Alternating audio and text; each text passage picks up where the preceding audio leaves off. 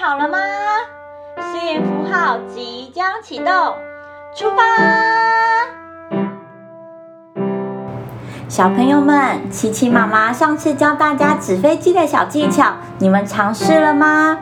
莱特兄弟关闭了印刷厂，后来他们又发生了什么事情呢？今天要说的故事是《莱特兄弟二》。西元一八九二年，莱特兄弟关闭了印刷厂。当时，脚踏车是最流行的一种交通工具。他们也好喜欢机械和零件，所以他们也开设了一间脚踏车店。过了几年后，他们心想，一直帮人家维修脚踏车，赚不了多少钱。为了筹备他们飞行的梦想。他们日夜研究，最后创造了属于自己的脚踏车品牌。因为他们对机械的熟悉和认识，他们的脚踏车又好骑又快速。很快的，他们的客人越来越多。有天，莱特兄弟在报纸上看到了他们的偶像李连达尔。在试飞他的滑翔机时，不幸坠机身亡。他们心想，大家都为了飞行的梦想继续努力，看来我们也应该付出实际的行动了。但是，他们手边的资源还不太够，于是他们一边经营脚踏车店。一边收集飞行先驱的设计图和相关书籍进行研究，但他们还是没有办法从中解开稳住机身的方法。正因此苦恼的弟弟看向外面，看见鸟儿飞翔在天空，鸟儿的翅膀会随着风向调整角度。他心想：啊，对了，就是这个。我们的机翼如果也能弯曲，那就可以了。但要让机翼弯曲不是件容易的事情。一直无法找出答案的弟弟前往脚踏车店帮忙，顺便转换心情。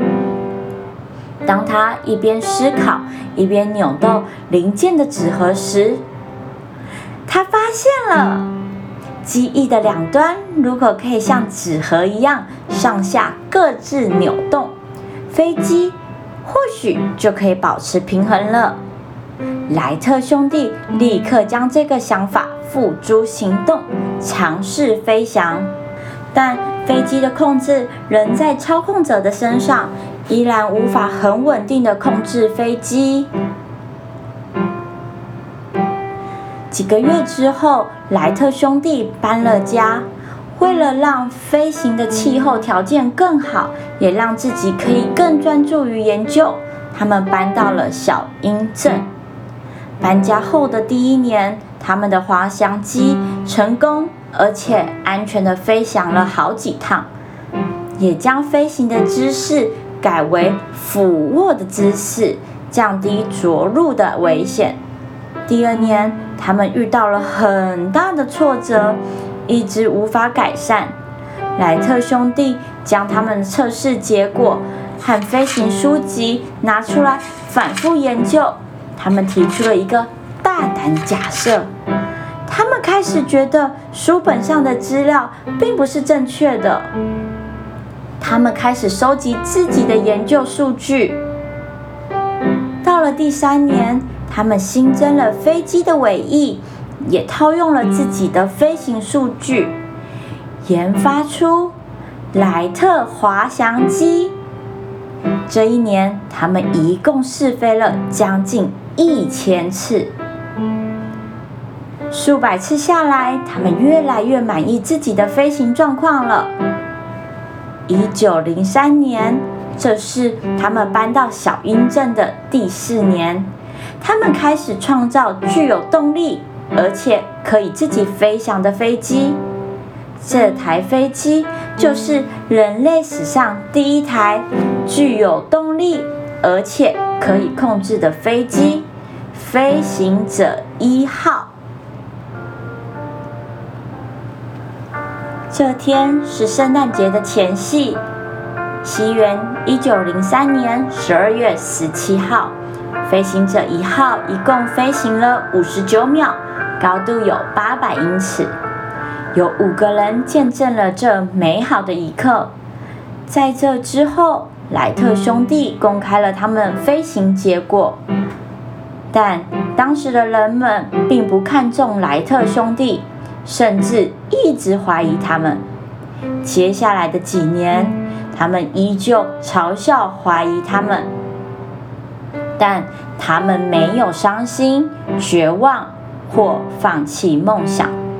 持续创造出飞行者二号、三号。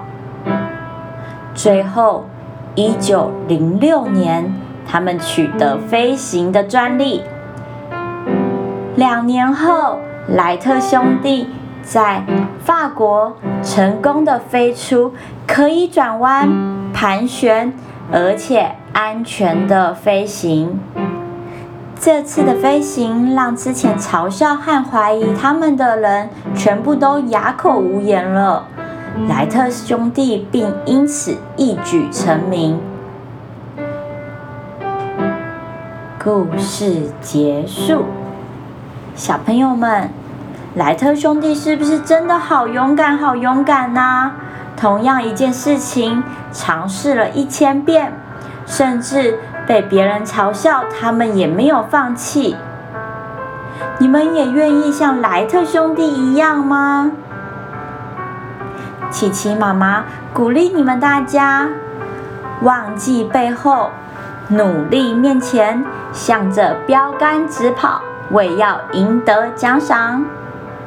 我是列车长琪琪妈妈，让我开着幸福列车陪你一起勇敢不放弃。我们下次见，拜拜。